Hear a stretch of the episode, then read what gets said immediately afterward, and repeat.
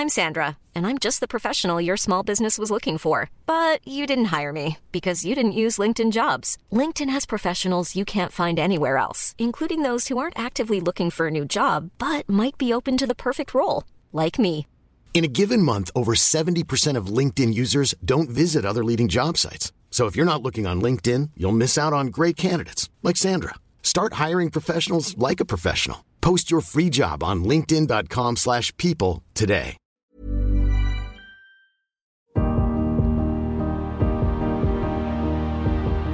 Bonjour, je suis Agathe Le Caron. Bienvenue dans Les Rescapés, le podcast qui vous parle de ces gens qui ont vécu une déflagration dans leur vie, qui a signé la fin de leur vie d'avant et conditionné leur destin. Nos témoins sont des survivants. Ils auraient pu sombrer, mais la fracture qu'ils ont vécue a parfois donné du sens à leur vie ou révélé une partie d'eux-mêmes qui serait certainement restée endormie.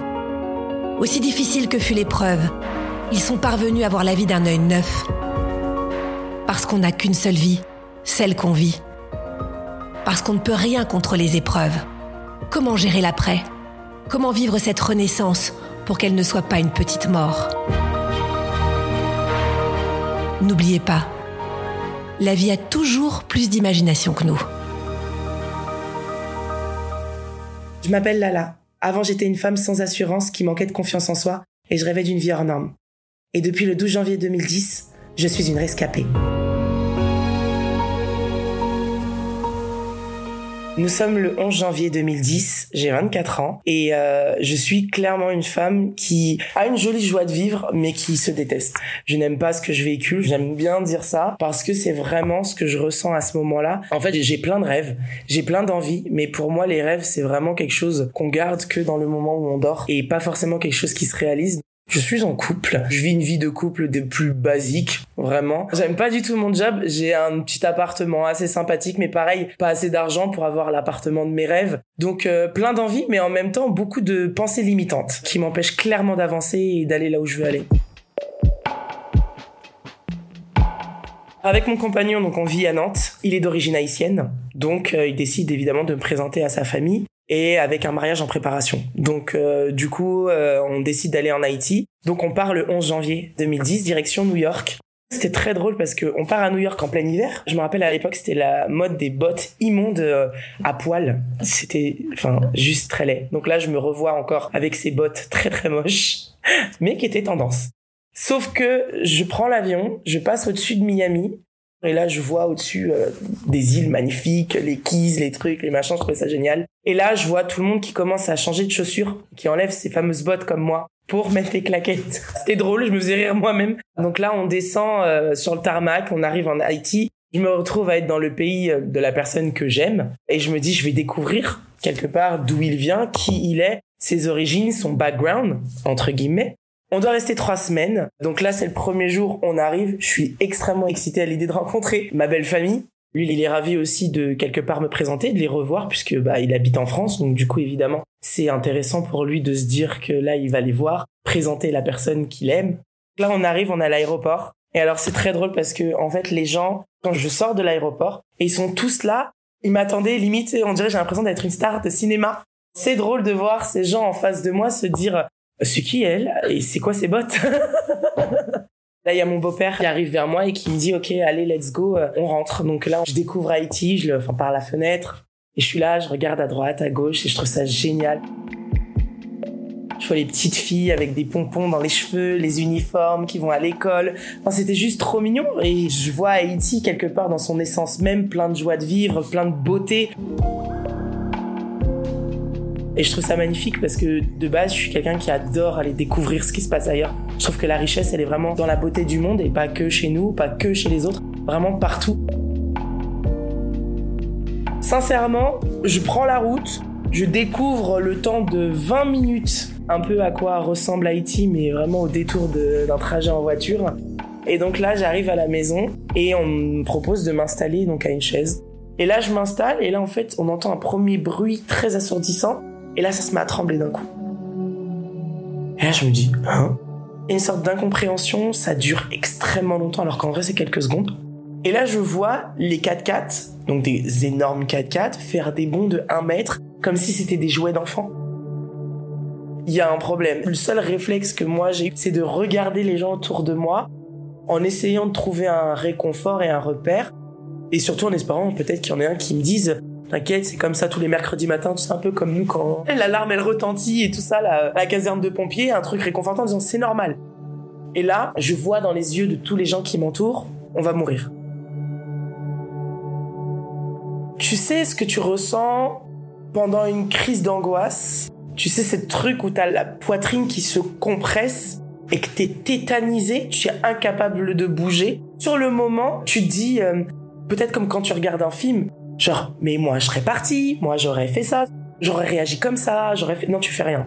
Tu fais rien parce qu'il y a une espèce de... Alors là en plus, avec un tremblement de terre, une attraction qui fait que t'es collé à ta chaise. J'étais incapable de lever les fesses de ma chaise.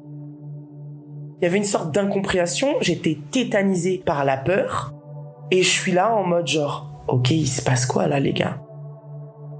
J'ai pas le temps de réfléchir. J'essaie juste de trouver du réconfort pour qu'on me dise, c'est normal, que je puisse dire, ouh, ok, mais en soi, non. Et en même temps, ça paraît une éternité, mais c'est très rapide. D'un seul coup, ça s'arrête.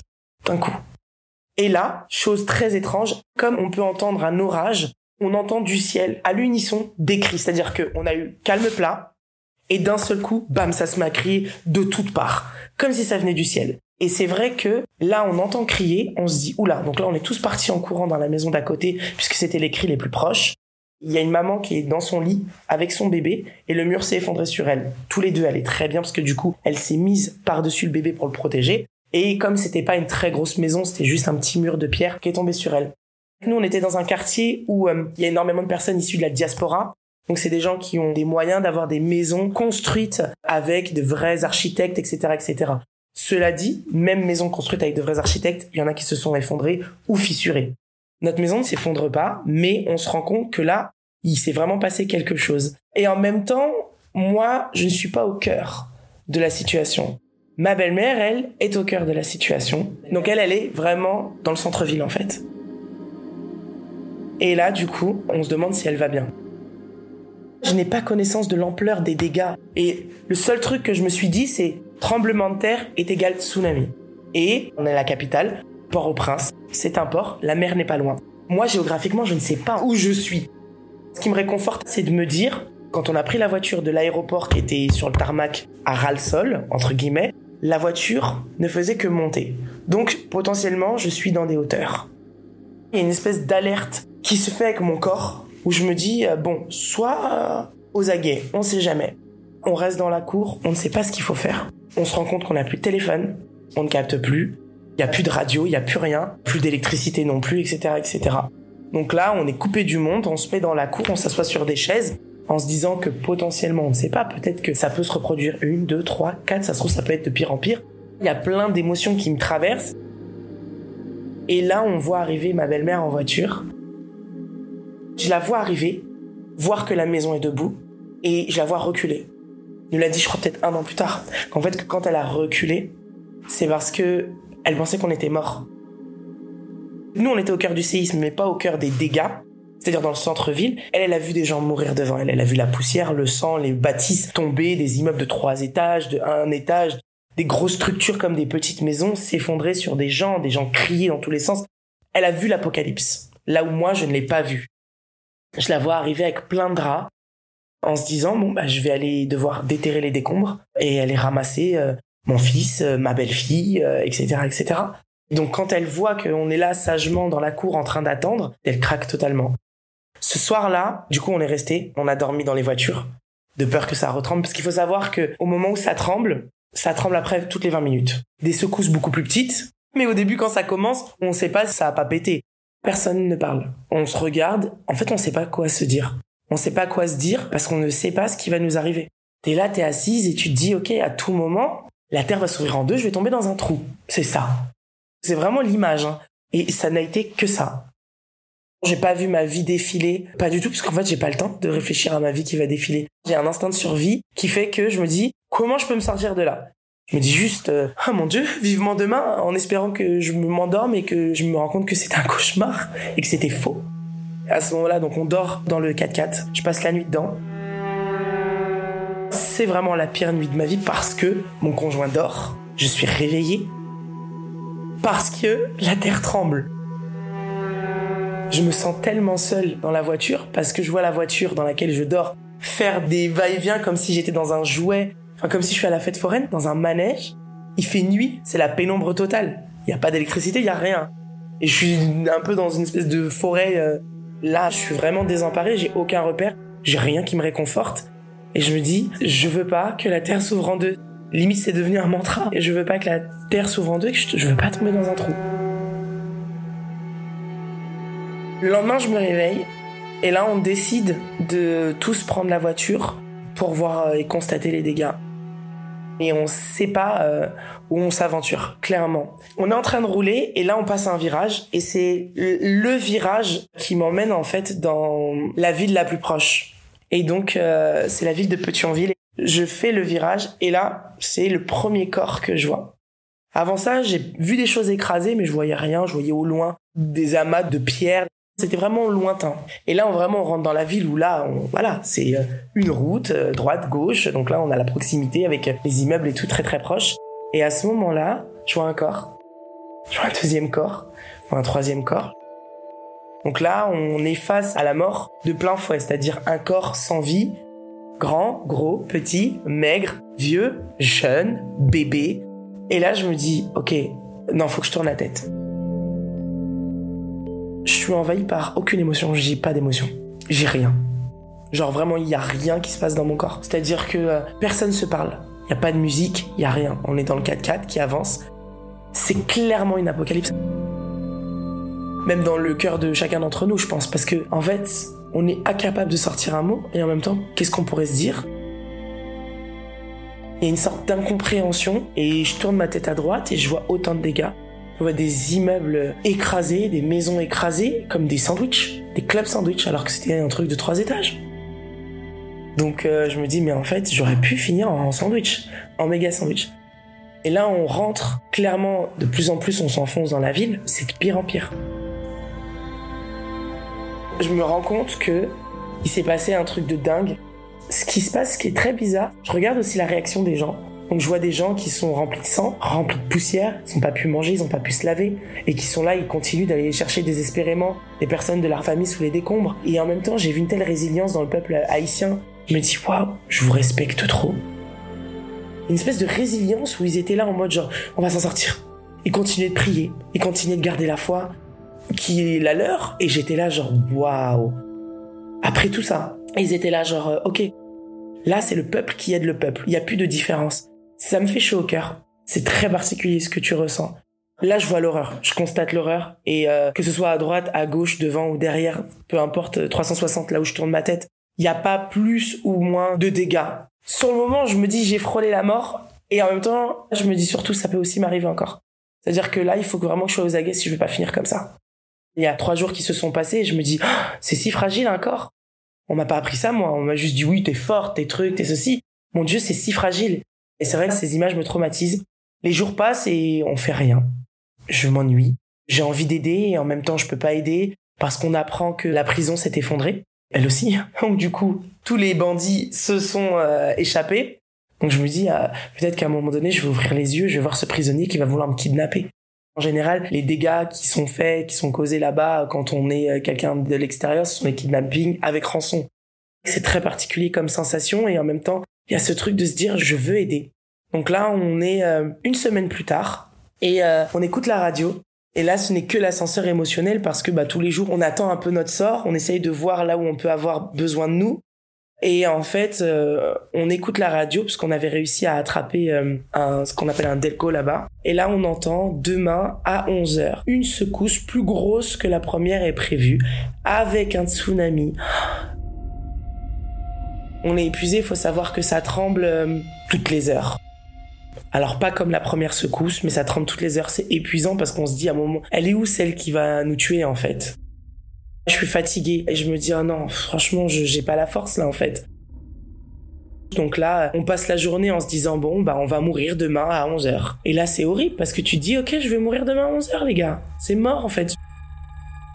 T'attends un peu ton sort. J'ai le cœur compressé. J'ai l'impression qu'il y a un camion de 20 tonnes qui me roule sur le thorax. Tellement je me dis, ah ça y est, je vais mourir là. Purée, mais j'ai rien fait, j'ai pas d'enfant. Je veux pas crever maintenant en fait. Et c'était trop d'ascenseur émotionnel. Et là je me suis dit, ok, euh, non, je refuse. Et là, il y a rien. De la famille qui dit, bah venez, on va aller chez tante Intel voir la maison. On prend la voiture, on y va. J'avais pas tellement envie de bouger de la maison, sincèrement, parce que je me suis dit, on l'a peut-être pas ressenti, on va peut-être se taper le tsunami qui va arriver après et la grosse vague dans la tronche. Et là, je vois qu'on prend la voiture et on ne fait que descendre, descendre, descendre, et peut-être potentiellement se rapprocher de la mer. Je ne sais pas où on est. Je ne sais pas à quoi ça ressemble, je n'ai rien vu. J'ai pas de repère. La nuit commence à tomber et là tout le monde dit bon, je pense que pour la sécurité, on ferait mieux de remonter à la maison. On remonte à la maison, on crève un pneu. Et là, on se retrouve avec un pneu crevé, au bord de la route, avec la nuit qui tombe. Donc là, faut changer le pneu. Et là, on voit tout le monde qui dit tsunami, tsunami. J'étais genre, non. Donc là, je sens que j'exaspère tout le monde, puisque les gens, ils ont juste qu'une envie, c'est de monter leurs pneus et de repartir à la maison. Sauf que moi, je veux savoir où est la mer pour savoir dans quel sens courir, pour ne pas courir vers la mer. Et donc là, tout le monde sent que je suis extrêmement stressé. On essaye de se calmer les uns les autres, on arrive à remettre le pneu, on rentre à la maison, et là on décide de dormir dans la maison. D'épuisement, on sent que ça se secoue, mais ça va. Donc malgré les 40 degrés, je me mets à dormir avec chaussettes, leggings, gilets, pull, tout. Genre vraiment parce que je disais je veux pas mourir toute nue. Si je dois mourir, c'est pas toute nue. Et à ça tremble. Ils sont tous épuisés. Je me rends compte que j'ai une vie tellement médiocre en France, tellement nulle, je ne veux pas. En fait, je veux pas me dire que là, aujourd'hui, mon existence, ce sera que ce que j'ai connu. Je veux pas. C'est ça qui se passe dans ma tête. C'est-à-dire qu'il y a un côté un peu revanchard de me dire, ok, j'ai vu tous ces corps sans vie, je suis encore vivante, et je vais vraiment, moi, genre me dire, ok, c'est pas grave, donc sur ma tombe, on dira, elle a vécu de maintenant à 24 ans une vie à peu près. Elle était heureuse parce qu'elle a toujours appris à dire ça va dans la vie, même quand ça va pas. Je veux pas qu'on se rappelle de moi comme ça. Je veux faire des choses incroyables. Je veux laisser une trace dans la vie des gens et une trace positive. J'arrive quand même à avoir des contacts avec ma mère via mon téléphone que par texto. Et là, elle me dit, écoute, il faut rentrer en France. Le quai d'Orsay, sinon vous considère mort. Ils sont dépassés. J'essaye d'avoir des nouvelles. C'était la grosse panique. Et en même temps, j'avais envie de rester et d'aider, mais je ne servais à rien. Les journées me paraissaient des mois, je ne faisais rien. Rien du tout. Il n'y avait pas d'électricité, rien. Donc là, on décide de rentrer malgré nous.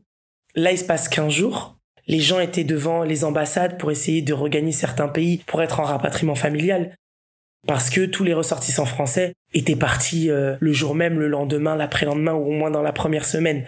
On prend un avion militaire et on nous rapatrie. On arrive en France et là, on se dit, OK, je suis en France, je vais faire quoi? Je suis morte dedans. C'est très particulier quand euh, je rentre à Nantes. Il y a une sorte de lien qui se crée entre mon conjoint et moi, où on se regarde et on se dit waouh, on a vécu ça. Et après, on s'éloigne pour aller chacun se recueillir avec lui-même dans la maison, en fait, et de se dire j'ai vraiment vécu ce que j'ai vécu en Haïti. Genre j'ai vraiment vécu un tremblement de terre. Donc il y a une espèce de sensibilité qui se crée en moi où euh, bah, peu importe où je vais, je regarde toujours la sortie de secours. Je suis là, je rentre en France, mon appartement est au quatrième étage, il y a personne au-dessus de moi, je me dis si ça s'écrase, je suis tout en haut, je suis pas tout en bas. Je suis en alerte constante. Je supporte de moins en moins d'être entouré de plein de gens, j'ai vraiment le besoin de me retrouver. Et là, je culpabilise. Parce que bah, finalement, m'isoler me fait repenser, ressasser, ruminer et culpabiliser. Je me dis, comment je peux être vivante, moi, avec cette vie dont je ne suis pas euh, reconnaissante? Ouais, non, je suis pas du tout satisfaite de ma vie à ce moment-là, et pourtant, je suis en vie, et par respect pour tous ces gens qui sont morts, j'ai pas le droit en fait. Et là, il y a un espèce de truc qui se passe où je suis en lutte, hein, parce que je suis en dépression, clairement. Je suis clairement un zombie, et je me dis, ok, je suis vivante, j'ai une maison qui tient debout. Pourquoi je pleurais avant de partir en Haïti? Pourquoi j'étais pas bien? Voilà ce qui se passe dans ma tête.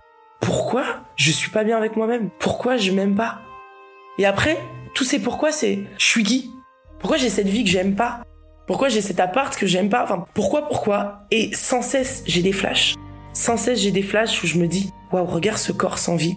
Parce que le jour où je suis partie, euh, j'ai eu en face de moi des gens qui sont restés sous des décombres 15 jours. Et c'est marrant parce que sur le moment, je les ai juste regardés, mais elles n'ont pas mûri dans ma tête. Et là, au moment où je suis chez moi, à Nantes, et que je rumine, c'est là où ces images me viennent. Là, il y a six mois qui passent. Je m'en vais, je vais sur Paris. Je vis euh, du coup euh, chez ma belle-mère avec mon conjoint. Et là, il faut un job alimentaire. Donc là, je me mets à trouver un job dans lequel je suis extrêmement malheureuse. Et je me dis, ok, t'es malheureuse, t'as failli mourir. En gros, moi, j'aime dire, t'as vu la mort passer devant toi. Elle t'a fait coucou, mais elle t'a dit pas maintenant. Et tu veux continuer à perdurer ce que t'as toujours fait? Là, il y a un gros remue-ménage. Et c'est comme si il y avait la troisième secousse. Cette troisième secousse, elle était en moi. Et je me dis, ok, là, là, tu t'aimes pas. Tu t'aimes pas physiquement. T'aimes pas ta vie, t'aimes pas ton job. Tu trouves pas assez intelligente. Est-ce que t'as été chercher des solutions à ce problème? Et là, je me dis, ok, tu sais quoi? Pause, j'arrête tout. J'aime pas mon job. J'arrête. Je veux plus de cette vie. Je veux savoir qui je suis. Ah, je comprends mieux mes origines. Ah, je comprends mieux quelque part pourquoi je suis en dehors des standards de beauté. C'est qu'aujourd'hui, je ne suis pas ces standards de beauté puisque on ne m'a pas mis dedans. Là, je suis dans l'étape où je suis en train de pas construire le puzzle, de mettre un peu les pièces qui constituent les angles et le contour du puzzle. Là, je me dis, écoute, après tout, les corps que tu as vus sans vie, là, là, je t'interdis de ne pas t'autoriser tout ce que tu veux dans la vie. Et là, je fais un brainstorming de ma vie, je me dis, voilà ce que je veux. Je veux pouvoir faire un métier qui me fait kiffer. Je veux pouvoir me réveiller le matin et me dire waouh, je suis reconnaissante. Waouh, j'adore mon job, j'adore ma vie. Je dis pas que demain il y aura pas des épreuves de vie. Je dis pas que peut-être demain je vivrai un autre tremblement de terre d'une autre manière ou même sens. Je ne sais pas. En tout cas, j'espère vivre assez longtemps pour vivre plein de choses. Mais quoi qu'il en soit, je vais aller chercher mon bonheur. C'est ça qui se passe dans ma tête, c'est ok, je fais chercher mon bonheur. Mon bonheur, il est où? Dans un job que j'aime. Je veux faire un métier tous les matins qui me fait vibrer. Et là, j'arrête. J'arrête de bosser. je me dis, ok, qu'est-ce que je sais faire? J'aime faire les ongles, j'aime l'esthétique, j'aime ceci, cela. Et je me dis, let's go, vas-y. Donc là, je commence à le faire, euh, à me former, etc., etc. Un jour, il y a une marque qui m'invite. Je comprenais pas pourquoi une marque m'invitait, de prêt à porter. Ils m'invitent et euh, je les rencontre et ils me disent, euh, on adore ton style. Je suis là genre, ok, cool, merci. Et ils me disent, tiens, écoute, choisis ce que tu veux dans la boutique on t'offre les vêtements. J'étais là genre, on m'offre des vêtements? Prends quelques photos et voilà, nous on sera contents. Je fais quelques photos, j'adore, je me prends au jeu. Et là d'un seul coup, je vois une presse qui s'intéresse à moi. Un deuxième magazine, un troisième magazine. À ce moment-là, donc euh, on a des blogs, c'est les blogueuses, blogueuses grande taille. Donc là, je me mets à la découverte de ce qu'est le milieu de la grande taille. Et là, je découvre un milieu qui est rempli quelque part d'amour, de bienveillance, de bonne volonté et en même temps qui est si vide il y a rien, il se passe rien et en même temps je me dis ah, ça veut dire qu'il y a un potentiel, il y a un truc. Et là c'est comme si la vie se dessine devant moi, t'as un chemin qui est en train de se tracer et je me dis waouh j'y vais. Là où avant l'accident, le séisme en lui-même, bah j'avais peur de ça, j'avais peur d'y aller en fait. J'étais un peu la nana dont on me répétait sans cesse, hein, t'as un talent dingue et tout. Et en même temps, j'attendais qu'on vienne toquer à ma porte pour me dire oui, t'es incroyable, viens, on veut travailler avec toi. Et là, je me dis non, c'est pas comme ça que ça se passe. Tu veux un truc, va créer tes opportunités, va créer ton rêve en fait. J'y vais à l'audace. J'envoie des mails, je trouve des marques, j'essaye de trouver des contacts, j'essaye de dénicher des choses. Je suis dans un vrai travail de recherche parce que je me rends compte que dans la grande taille, il se passe rien. Donc là, je me dis, bah, moi, là, aujourd'hui, j'ai envie de partager quelque chose avec ces femmes-là. Et donc, j'ouvre mon blog et je vais partager avec celles qui ont envie et qui sont comme moi des marques dans lesquelles elles pourront retrouver des vêtements. Et au fur et à mesure des années, je me retrouve là aujourd'hui à me dire waouh, j'ai une communauté qui grandit avec moi, j'ai des femmes qui me posent des questions.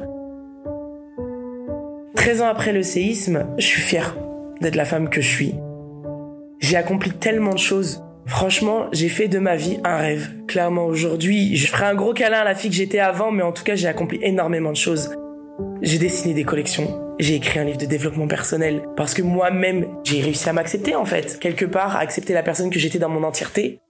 Et il a fallu un séisme, quelque part, un tremblement de terre pour que dans mon corps aussi ça tremble et que ça fasse la femme que je suis. Aujourd'hui, je suis très fière de moi. J'ai construit une famille. J'ai construit la femme que je suis. C'est-à-dire qu'aujourd'hui, ma famille est composée de trois personnes, mes deux enfants et moi-même. Et pour autant, j'ai jamais été aussi heureuse de ma vie. Je suis vraiment une maman comblée, une entrepreneur, une mumpreneur comblée.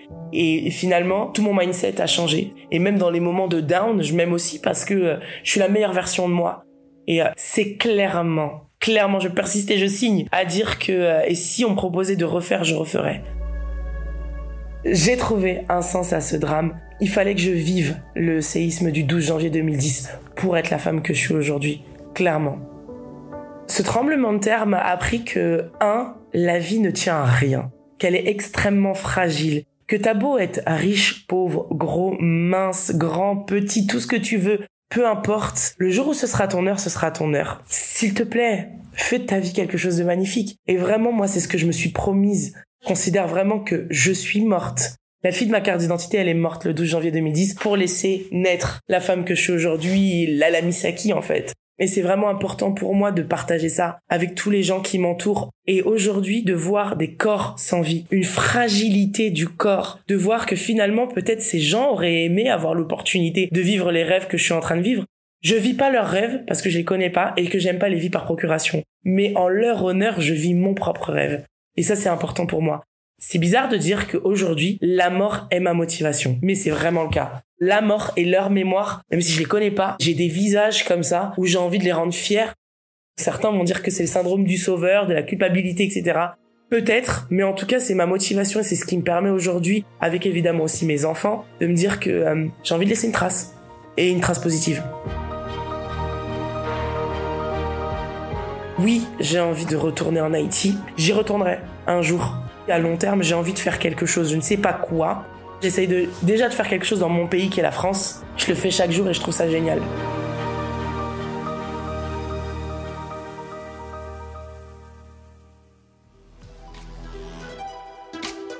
Cet entretien a été réalisé par Clémentine Delagrange et monté par Stéphane Bidard.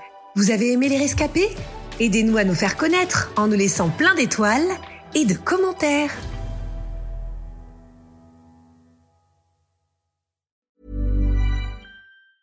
Hey, it's Danny Pellegrino from Everything Iconic. Ready to upgrade your style game without blowing your budget? Check out Quince. They've got all the good stuff shirts and polos, activewear, and fine leather goods, all at 50 to 80% less than other high end brands. And the best part? They're all about safe, ethical, and responsible manufacturing. Get that luxury vibe without the luxury price tag.